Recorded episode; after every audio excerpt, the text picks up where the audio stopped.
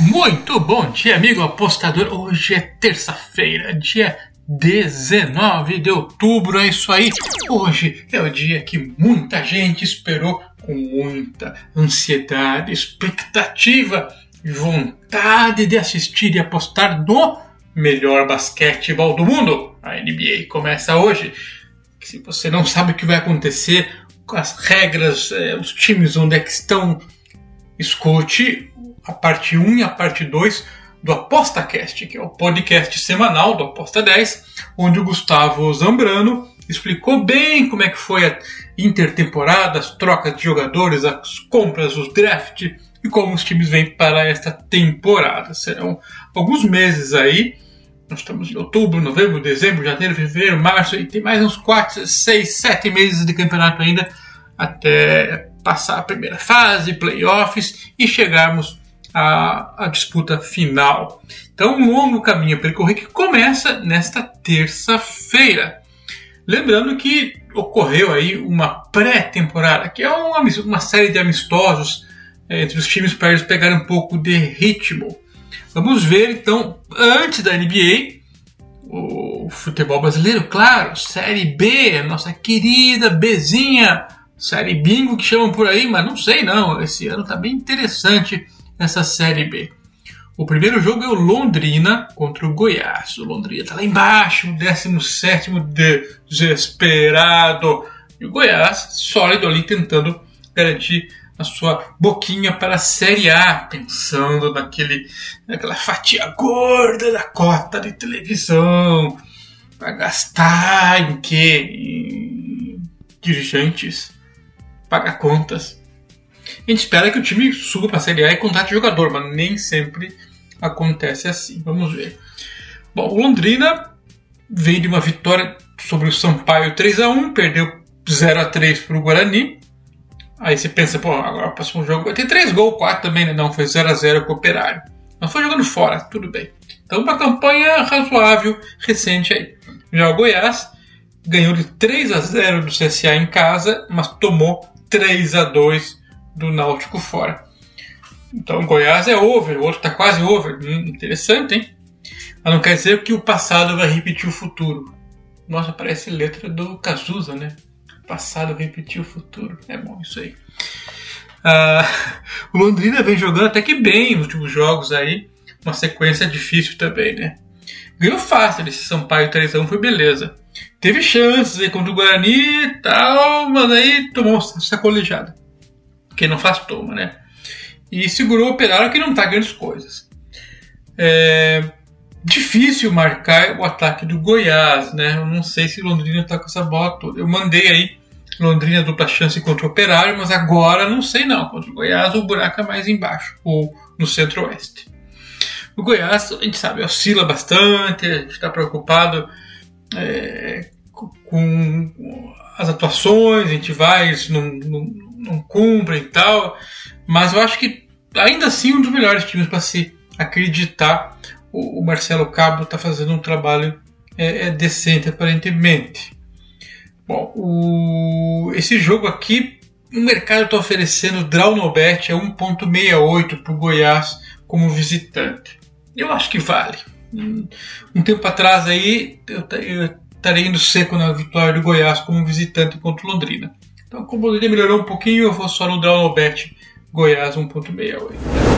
O outro jogo o Coritiba contra o Sampaio Correio. O Coxa é líder e o Sampaio décimo lugar. Tá ali e tal, né? mais para cima que para baixo, mas sem chances reais aparentemente de subir para a Série A. O Coxa tá vacilando, né? Patou com o Remo, 0 a 0 tomou 3 do Azulão Cruzeiro e perdeu pro Vasco 2 a 1 é um jogo aí que o técnico deu umas inventadas lá, até que é, esperadas de manter o time na, re, na retranca, mas deu ruim. Mas contava com o frango do excelente goleiro Wilson, que está pipocando agora aí por algum motivo. Será que a idade bateu? Enfim, vamos ver. O Coxa veio a quatro jogos sem ganhar. Fase bem estranha, né? É, foram jogos difíceis, né? Pegou o Remo. O Remo é um time que é, é desarmado e desalmado, né? Que nunca acerta. Eles empatou 0 a 0 é, Tomou do Cruzeiro três gols, que a gente falou, depois do Vasco tal. Atuações foram perto de péssimas e o time precisa reagir. Os jogadores importantes aí, que eram de confiança do time, não andaram bem. O Val meio de campo, o ataque não rodou, não teve velocidade, enfim. Estão questionando a experiência do Rafinha, se vale a pena ou se vou, vão pôr uma moçada mais nova para correr. Complicado.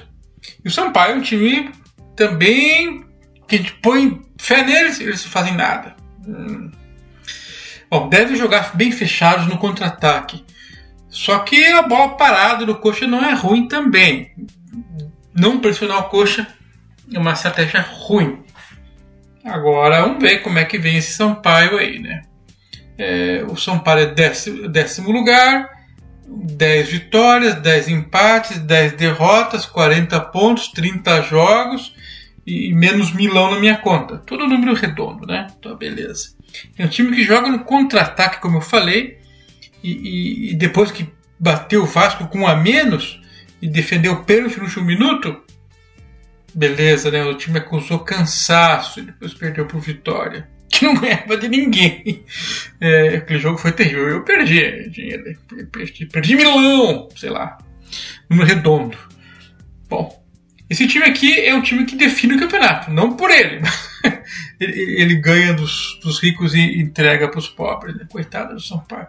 Já teve bem campeonato, mas agora não tem muito o que fazer. Eu vou no coxa menos 0,75 na odd de 1,82. E agora NBA. Meu Deus, o que, que vamos falar da primeiro dia da NBA? Que dureza, hein? E temos jogos para mandar ver, assim, legal já, né? É, é, o atual campeão vai jogar, Lakers do Lebron vai jogar, é, Nets do, do Duran, do Barba, é maravilha. Vamos lá. O jogo é Lakers contra Golden State Warriors, o Lakers em casa. É, os dois times são de cidades próximas ali, porque eu acho que é, São Francisco é perto da de, Los Angeles, Califórnia. Deve ser, nunca tive por lá, mas pelo que me parece sim. Mas em, todos os casos o Lakers está em casa, né?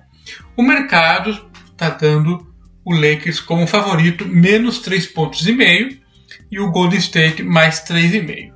Até pouco tempo atrás, aliás, sei lá, 5, 6 anos atrás, quem era o, o bicho é, ganhador de tudo era o Golden State, né? Foram, sei lá, 3, 4 vezes campeões.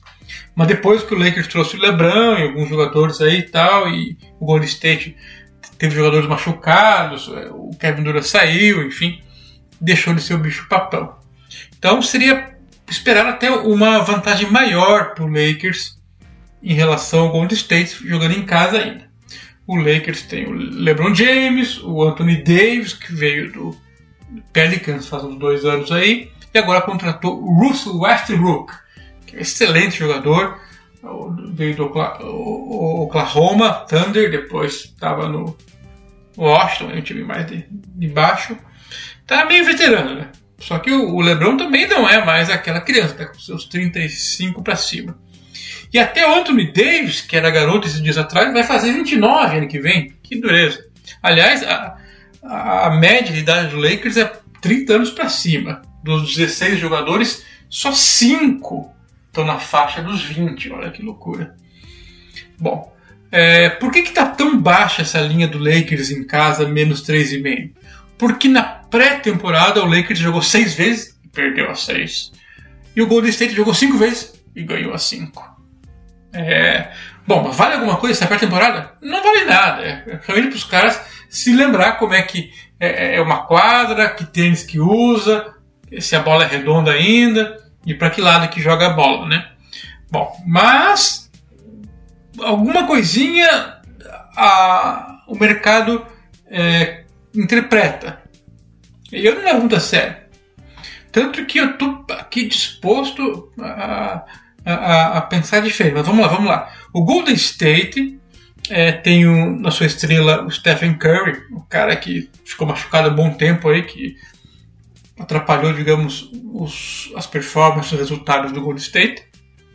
Segue sem o Clay Thompson, que é o, o, o irmão de sexta, de fazer cesta do Stephen Curry. Né? Eles são os Splash Brothers. Splash é aquele barulhinho da, da da bola caindo na cesta, né?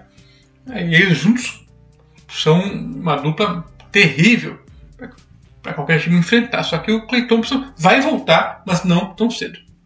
Não vai ter o Clay Thompson, mas vai ter o Stephen Curry. É, continua com o seu defensor Draymond Green, que é um bom defensor, um bom jogador de, de, distribuição de bola, faz assistência, mas não sabe fazer cesta. Antes até sabiam, mas agora perdeu de vez. É, tem de volta aí o seu pivô Kevin Looney, que ficou machucado por um bom tempo também, que estava em ascensão. É, tem um jogador aí bastante controverso, que é do Minnesota Timberwolves, é, o Andrew Wiggins. Não se sabe ainda se é, vai entregar bons resultados. Ele costuma pontuar bem, mas não é bom defensor. Enfim, é, comete turnovers, é, é um jogador controverso. E tem um jogador aí que é interessante, o Jordan Poole, que na temporada final do ano passado, quando o Golden State fez uma excelente corrida e ganhando vários jogos, ele foi destaque junto com o Stephen Curry. E na pré-temporada também amassou aí muitos pontos, mais de 20 por jogo em média, e alguns jogos com 30, inclusive contra o Lakers. Então é um time interessante, mas que depende muito da atuação do Stephen Curry é, e do conjunto, o banco também não é grande coisa. Já o Lakers, bom, Russell Westbrook, LeBron James, Anthony Davis, ok. Trouxeram do Brooklyn Nets o DeAndre Jordan, que era do Los Angeles Clippers, pivôzão que era de peso, agora emagreceu, estão jogando um pivô leve, é, mas é muito alto ainda, enfim, que, que faz a função do pivôzão mesmo. E uma contratação aqui, para mim, duvidosa, que é o Kent Bazemore, que eu não vejo como jogador é, a nível de Lakers ou de time campeão. Mas enfim, quem tinha Caldwell Pope, enfim, tem Bazemore, tá, tá na parada. Mas é, trouxeram aí Carmelo Anthony, que, man, que, que tá veterano, mas está jogando ainda. O Kendrick Nunn, que estava meio escanteado no, no Miami Heat, um jogador interessante, mas que é meio fominha demais para um time que já tem um monte de fominha. E eu boto fé aqui no Wayne Wellington, um jogador que chuta dos três pontos, aí sim que pode somar bem nessa rotação. Então, vou mandar dica aqui. Eu acho que o Lakers, azar que foi mal na pré-temporada, azar que quando o State foi bem, vai dar Lakers, vai ganhar fácil esse jogo aí. Apesar que o, o, vai ser uma correria boa, eu penso no over também. Ah, mas a defesa do, do Lakers é muito boa, eu sei. Pois é. A, a do, do Golden State foi interessante também, de forma inter... é, surpreendente, mas eu vou apostar no Lakers nesse jogo. Outro jogo é o Milwaukee Bucks, atual campeão, contra o Brooklyn Nets, que é o time para ser o bicho papão. Por quê? Tem Kevin Durant, o Barba e Kyrie Irving. Mais um banco bom, viu? Só que o Kyrie Irving não quer tomar vacina. Então não vai jogar vários jogos aí, não está treinando.